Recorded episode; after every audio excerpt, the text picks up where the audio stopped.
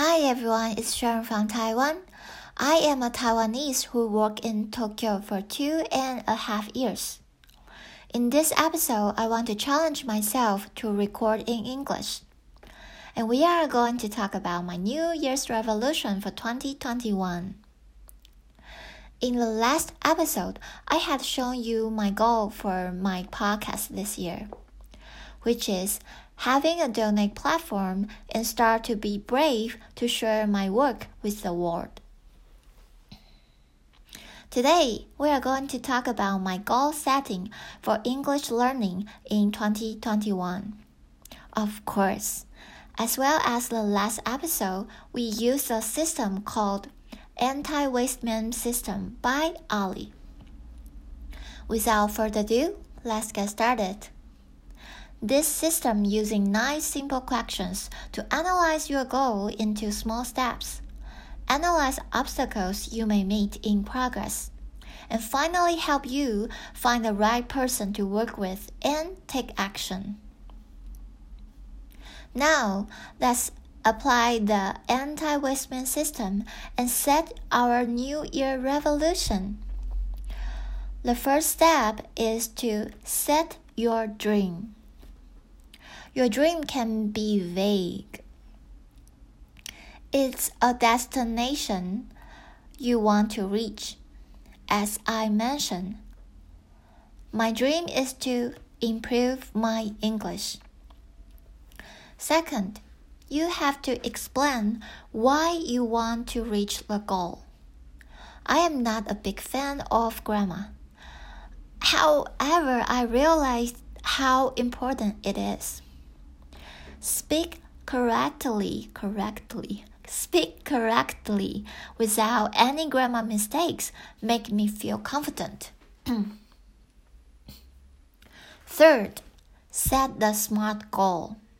The SMART goal means to set a specific, measurable, achievable, relevant, and timed goal. My goal is to write a 600 words article without any grammar mistakes in 20 minutes on March 31st to 2021. Record a video which is me speak in English for 10 minutes long without any doubt. Fourth, what habit can I build to reach the goal? Practice grammar by writing an English article every day. Practice English conversation by recording a video English uh, by recording a video in English every day. Read books in English every day. Fifth, how surprised would I be if I failed? Scale of 1 to 10. My answer is 8. 6. the top three reasons for failing. Number one, I think I am too busy to do the everyday routine, even just about 30 minutes for one day. Number two, see myself failed to the perfect plan like this several times before, and I think this time I will break down too.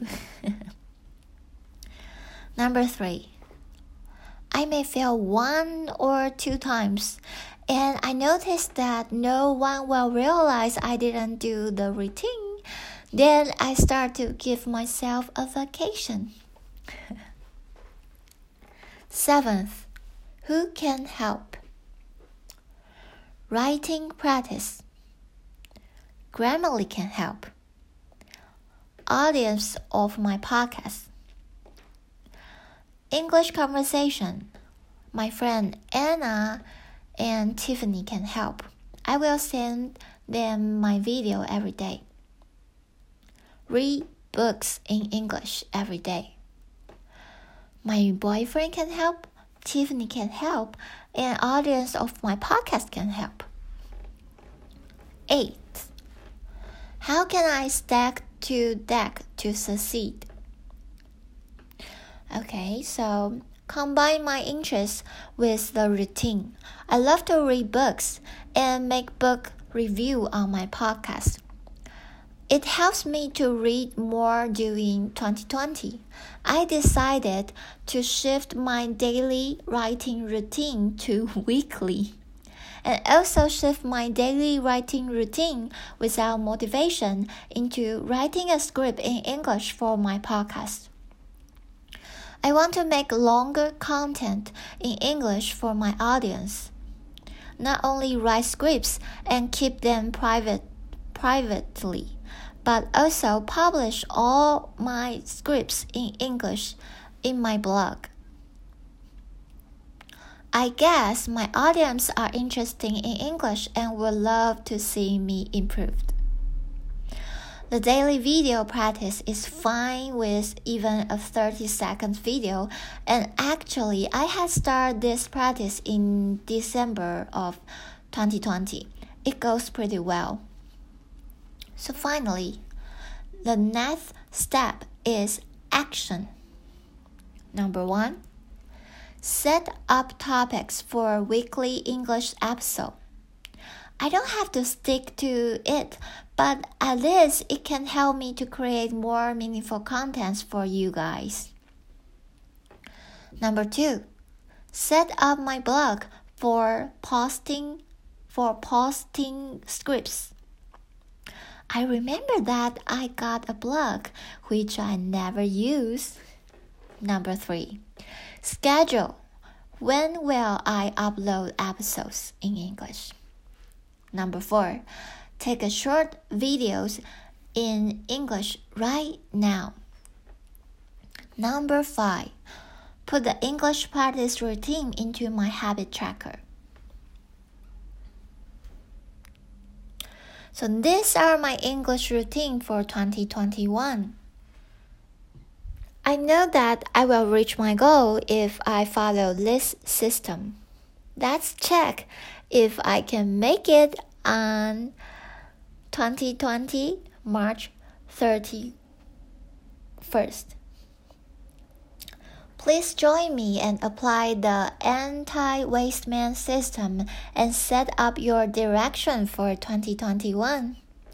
Oh, by the way, you can find this script at Sharon, it's me, the blogspot.com.